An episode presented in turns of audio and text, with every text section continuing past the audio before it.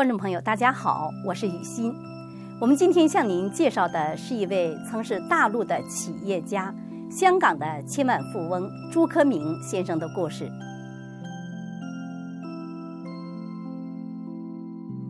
朱克明，高高大大的北方男子，威武中透着斯文。他爽朗的笑声、敏捷的思维、自信的神情，很容易感染周围的人。朱克明先生一九五七年生于北京，在北京的中央美术学院毕业。一九九二年移民香港。他爱好哲学艺术，画过油画、国画，设计过大陆的一流园林别墅。后来，他成为拥有近百员工、家资千万的成功企业家。可是，您可曾想过，他就是起诉前中共总书记江泽民的第一人？观众朋友也许要问：一位成功的企业家、富翁，又是艺术家，为什么要起诉江泽民呢？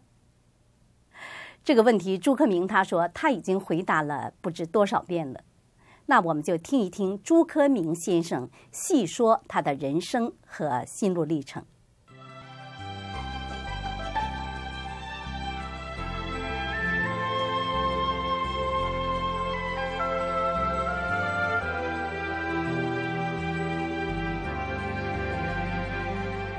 这个要说办企业呢，我是从香港回到大陆以后才办的企业。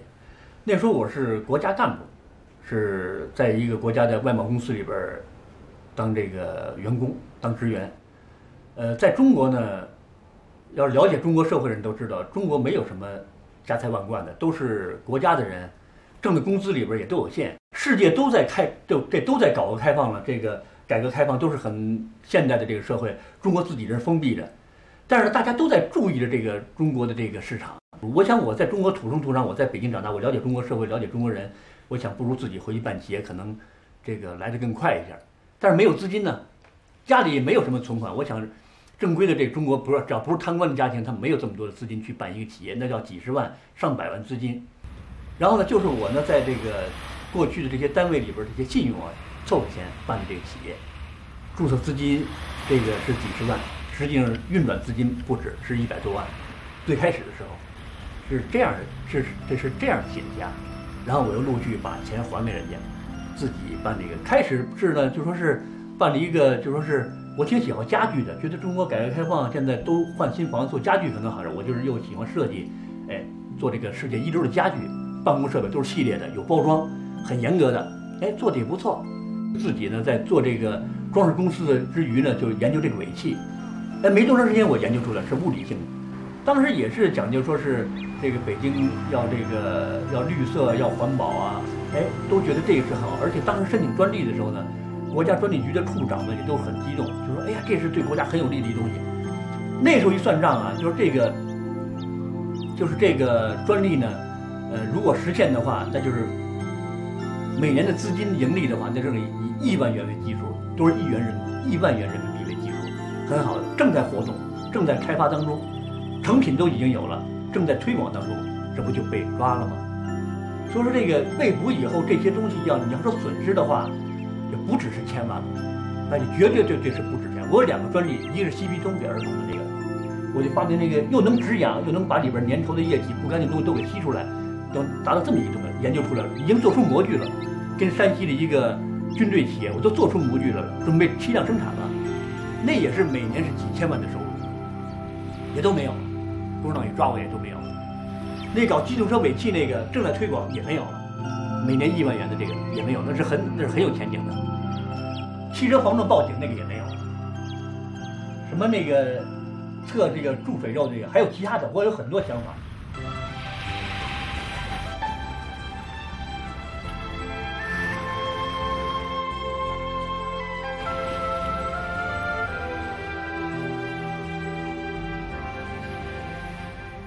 做医生，我尤尤其是在东南亚比较多。以前刚开始在欧美，后来在东南亚呢接触些高官，然后呢我就做开始。我因为很喜欢木质家具，看到国外的这些那个往欧洲走的木质家具非常好，我就进口了很多。然后中间呢，因为有些家具呢运到中国以后呢，需要就有些磕碰了，需要加工，再加工一下。正好朱国明有工厂，有有企业，正好也是做这家具的，所以我就是跟他接触到了，就这么认识的。接触以后呢，我也是在寻找人呢，因为。国内现在跟以以外头不一样，外边呢几乎接触的人呢比较还比较没像国内这么这么复杂，所以你要把这些东西交给一个人的话，必须牢靠。我一看我接触他这个这小伙子还嗯嗯不是说的像那些人的吃喝嫖赌娼的那些人，一接触呢有有比较有有有有脑子吧，就讲的不说像那些其他的人，让人一看就根本一看就不能接触。一接触还行，事业企业都做得不错。我想学法轮功都是好人嘛，他能学法轮功的，肯定不会坑蒙拐骗。所以我讲好了，你要想跟我合作，你最好能够学法轮功。我做事情不是说要做成我们家的个体户，我都那企业办的也可以。我说这不是中国大锅饭，也不是个体户，也不是夫妻店，它就是一个企业。你要对你的良心负责，你要对你的产品负责。我说他们讲每次发工资啊，谢谢老板怎么样？我说不是我当老板的发给你工资，是这个，你用心把这个产品做好了，得到社会的承认，有顾客买这东西了，把钱反馈回来，是顾客承认你的工作，他发给你的工资，不是我发给你的，你一定要对得起你的良心去做事情。我有很多朋友呢，过去的同事呢，他们后来都办了很大的企业，有集团公司的经理啊，呃，平时和他们也是有接触，我发现挣钱也不行，后来。就你挣那么多钱干嘛使呢？我一看这些人的生活啊，呃，搞小老婆，玩女人，而且自己在那个酒楼饭店里没有人样的那种消费，什么所谓的卡拉 OK，我真的是这个接受不了。钱有了，名有了，难道就像这些人一样醉生梦死，就是最后的目的了吗？朱克明的内心深处充满了迷茫和惆怅。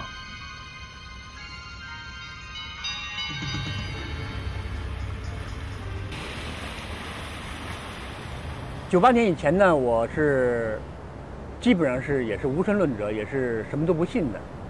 这个呢，就是过去呢，我也知道社会上有很多信仰，你比如是呃基督教啊，什么天主教啊、佛教啊，还有道教这些东西，因为在中国文化里边也有这些东西，在国外文化里边也能了解到这些东西，但是我都了解，但是我都没有信过。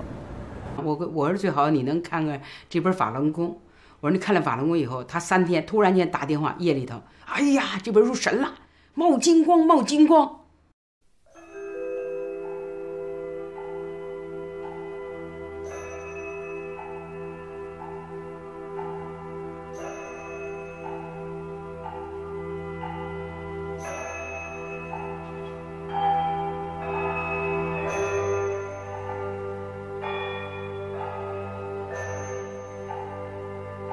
首先从我个人这讲呢，我从法轮功受益了。我从过去一个不知道人生目标的人，我从过去一个呃抽烟喝酒无度的人，我明白什么叫正信。我通过学法轮功后，我自己的身体变好了，而且我呢，这个也知道人为什么活着了，什么叫真正的正信。而且我的家人呢也受益了，比如我母亲，她生我们六个孩子，六个小孩，我是老三，她浑身的病。什么类风湿啊，每年都要感冒一次，一感冒就发烧，一发烧就转成肺炎，就打点滴。他通过学法轮功以后呢，没有得过病，脾气也变了很多。而且我了解很多学法轮功的，我认识的朋友里边，很多学法轮功的，很多都是企业大老板，有有有这个圈里的朋友吗？我还有我的过去老领导，他们呢，他们学了法轮功后全都转变，而且这种转变不是说是政府行为强制的。法律强制的，人看不到他要做坏事那种形式的，不是，他是真正人主动的从内心改变自己，做好人，给国家社会带来了很大好处。每年就是中国人呢，就说这一亿多人，或者出生呢不反对的话，更多的人学法轮功，会给中国社会、给中国政府就带来多大好处？能够节省多少医疗费？这很大的一个。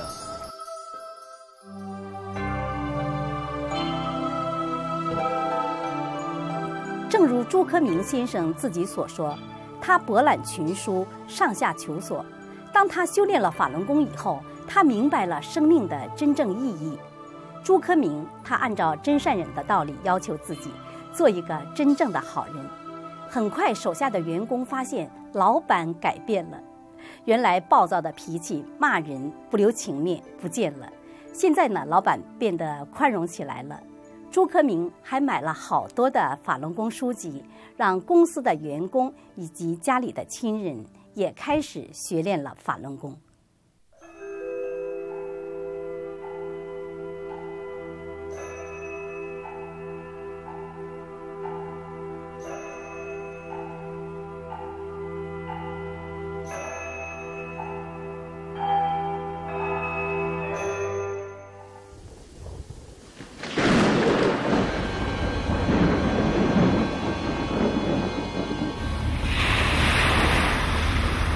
一九，呃，九九年这个七二零以后呢，呃，我们开始开始很惊讶，当时我就哭了，我就和这个段威和王杰一起看的这个片子，看的这新闻，当时我们就哭了，哭了以后，我觉得怎么这个国家会这样呢？这个政府怎么会这样呢？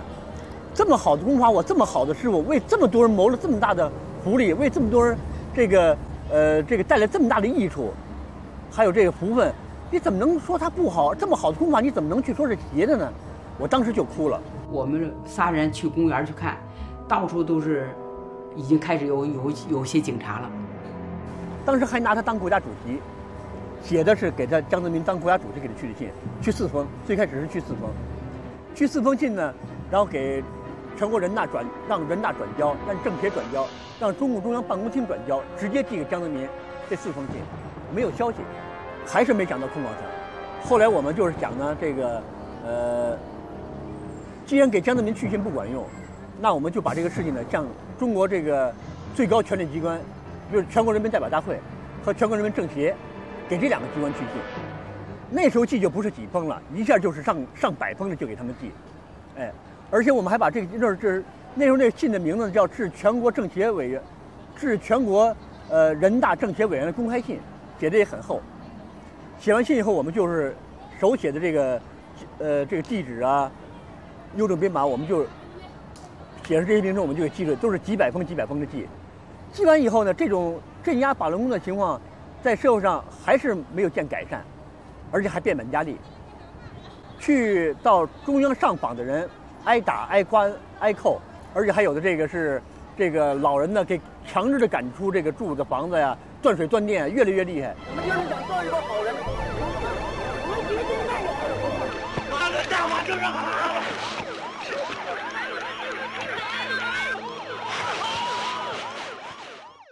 不行了以后，我们发现不行了，我们就又给这个呃其他的这政府部门去信。你比如各大部委啊，还有给后来又给这个呃新闻媒体各大新闻媒体也去信，还有给这个呃呃公安部门呐，公安部啊也去信。后来又给这个世界各地去信，去了很多信，无数封。开始是几百封几百封的寄，开始贴邮票，后来买的那个。信封就印着邮票这样的这个信，就大批的寄，大批的寄，寄完以后还不管用。我们告诉人大政协了，告诉世界各地了，告诉国家政府机关了，告诉新闻媒体了，告诉所有的老百姓了，这个现状还没有改变。所以我们想没有办法，但是也要跟政府讲真相。想到法律的程度，还没想告诉江泽民。开始我写了一个起诉书，控告政府的起诉书，那起诉书也写的很长，但是没有法律的这个。那个条文那种规矩、格式，就是按照自己想象那么写的，是纯属在讲道理，很厚。准备拿出去的时候呢，其他的这个也学法律公讲，可能是这样不行吧，不符合法律程序，而且法院可能不受理，说必须得正式的法律文件，法院才能受理。两千年八月二十五日，第一宗状告前中共国家主席江泽民案启动。两名法轮功学员向中国最高检察院和中国最高法院提交申诉状，状告当时的中共国家主席江泽民、中央书记处书记曾庆红与政法委书记罗干迫害法轮功的违宪违法的罪行。就说呢，我也觉得挺神奇的。我本身不是学法律，我是学艺术的，我是中央美术学院国画系的毕业的嘛，是学艺术的。但是当时那种环境呢？呃，我觉得很紧迫。如果说不把这个法轮功这个从治邪教这个问题及时的给纠正过来的话，我认为每天每刻每时都有人在遭受迫害，而且对国家政府对百姓都不利。所以所以说呢，想尽快的呢，呃，解决这个问题，但是心情是这样的。但是想以法律形式告呢，又不懂法律怎么办呢？我们就去，呃，从技术说起，就是开着车呀，到北京最大的那个七丹图书大厦里边，选择这个各种法律图啊、法律文本啊、法律什么汇编呐，还有这个起诉的、申诉的各种的这个诉状的写法，各种东西，我们拿回来买大堆书，抱回来了。抱回来以后呢，然后看了三天，看了三天。看了三天以后呢，就是我发现，唯独有以申诉状的形式去申诉，这个才可以达到真正控告的目的。申诉的必须得有具体的这么一个人物，所以我们呢知道这个事情呢，非得告这个江泽民和这个对这件事情有直接关系的中国领导人。江泽民对这个事情是直接有责任的，告他是没有错的。这个罗干他是政法委书记，当初是这个罗干呢是这个专门管法院、检察院、公安呢。还有这个监狱，他是管这套系统的。迫害法轮功、镇压法轮功，很多都是罗干亲自下的这个指示。他这个指示是两套，对老百姓是不知道的，暗地里边都是以口传、电话的方式传达到各级的这个公安部门和派出所。当时写完了以后呢，一共有四四十多页吧，给他列了九大罪状，有这个迫害法轮功的罪状，还有这个关于法轮功的赔偿方面，还有他关于他们自己的这些。呃，违反国家宪法和法律这些事情，罗列了这个无数的这一条，一共是九大类。列完了以后呢，然这个这然后我们三个人就全都签上名了，全都签字了，要证人。因为这个告呢，这个必须得是，我想的是，要是以真凭实姓去告他，哎，我们法轮功修的是真善人，我们也不怕把自己名字写上，但知道可能会有危险啊，我们就真凭实姓的把这个字这自己名字给写在上面去告。但后来出现的不是三个人的名字，是两个人的名字。我们担心共产党抓我们的话，想留一人能够照顾我们啊，能够给我们把这个事情能够在室外，能够在外界能够给我们传达出去，就就把段威的名字给取消了。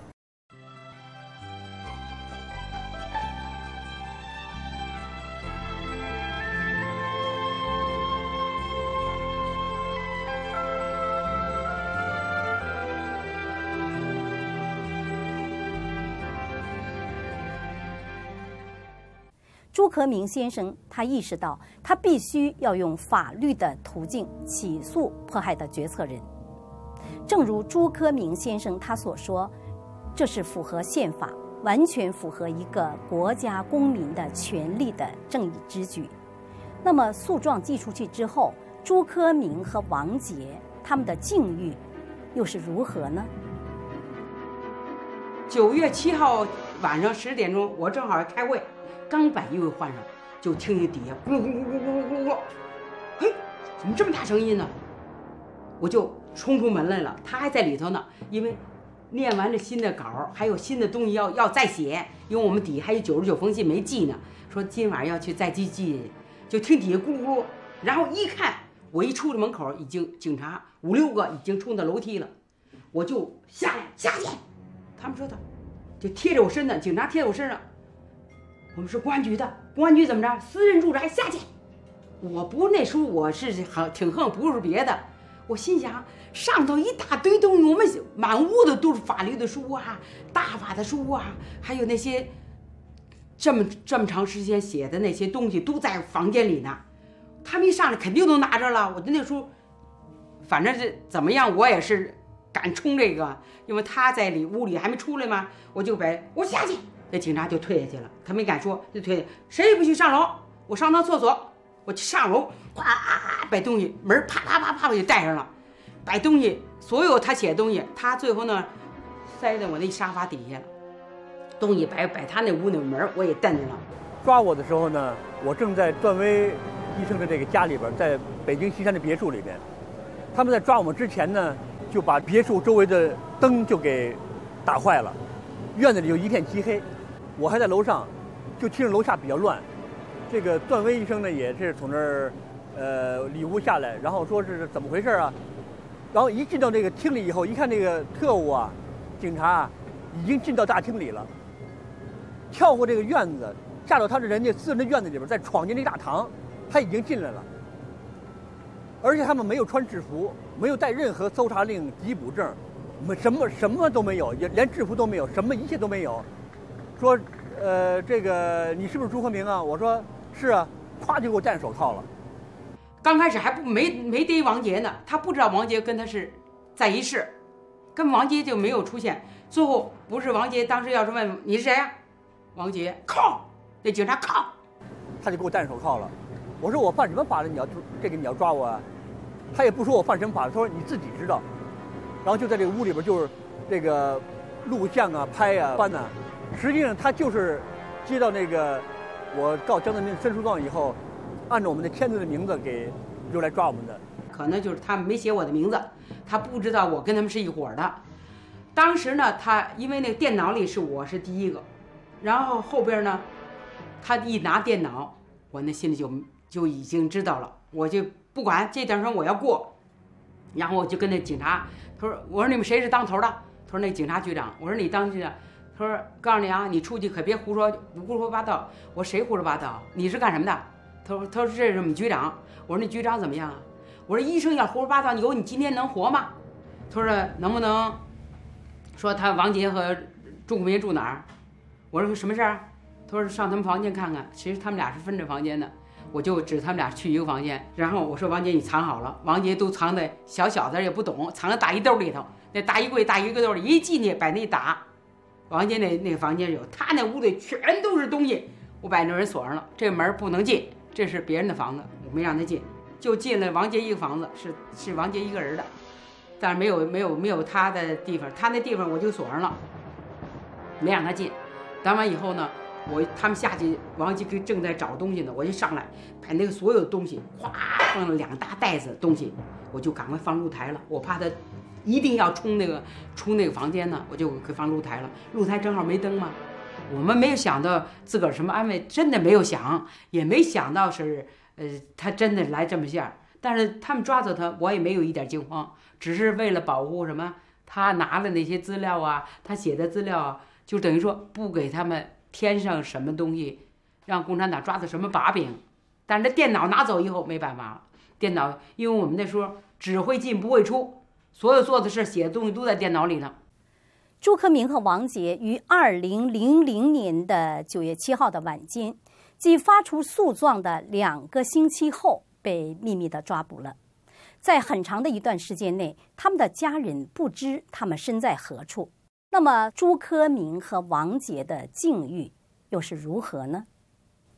下集节目时间继续由朱科明先生告诉您。感谢您的收看，下期节目时间再见。